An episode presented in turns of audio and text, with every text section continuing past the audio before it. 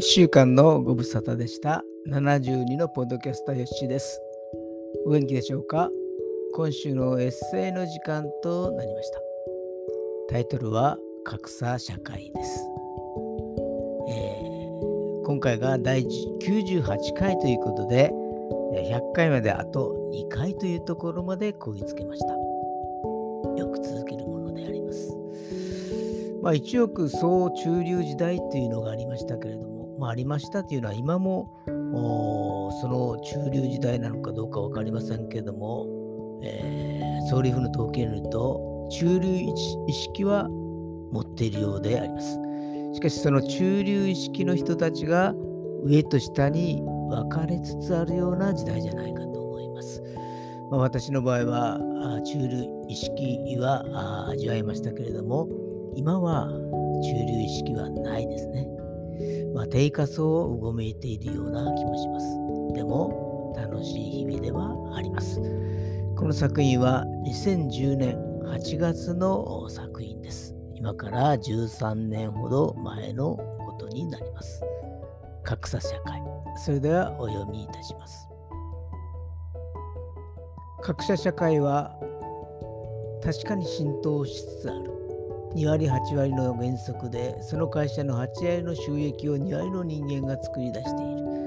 そしてその優秀な2割の人間の生活と普通の8割の人間の生活が開いてきている。のである。いやいや今日はそんな難しい話ではなく格差家族とでも言うのでしょうか。すなわち60近いこの私と二十歳になったばかりの娘の生活の格差が激しくなってきているのである。この私と来たらスーツはもう10年ぐらい買っていない。あるのは礼服1着。それもなんだかテッカテカ着た白物、テッカテカになってきている白物である。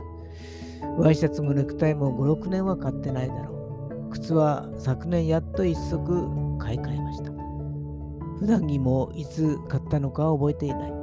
それほど年月を逆ら登らなければならない。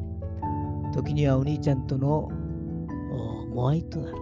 髪も2ヶ月に一度1000円でカットのみ。それに引き換え娘と来たら、友達と戦国層でバイキングを食べてきた。吉住と白糸の時に行って近くのレストランでオムライスを食べてきた。30、31日は塩と萩、諏訪野に行ってくるけん。今日は髪切ってくるけん。モニターやけん、カットはただばってん。パーマで2000円はかかるとよ。これ可愛いから安かったけん買ってきた。うまそうやったけん、ハーゲンダッツ買ってきた。自分の分だけ、この私はガリガリ君で満足しているというのに。糸食では完全に水を開けられている。自由も一人暮らしをしたいとなたまっている。このままではもっと格差が広がりそうである。我が家の格差減少には解決策はあるのだろうか。以上です。えー、もうどこか行きたい場所はありません。何か食べたいものもありません。自分がやりたいことにはほとんどお金がかからない。というかお金がかからない、えー、ことをやっている。今は手作り本の制作に夢中です。それもまた楽しからずやです。それでは私の自己満足の世界にお付き合いくださってありがとうございました。それでは皆さんおやすみなさい。皆さんの明日が希望にあふれたものとなりますように。よッしーでした。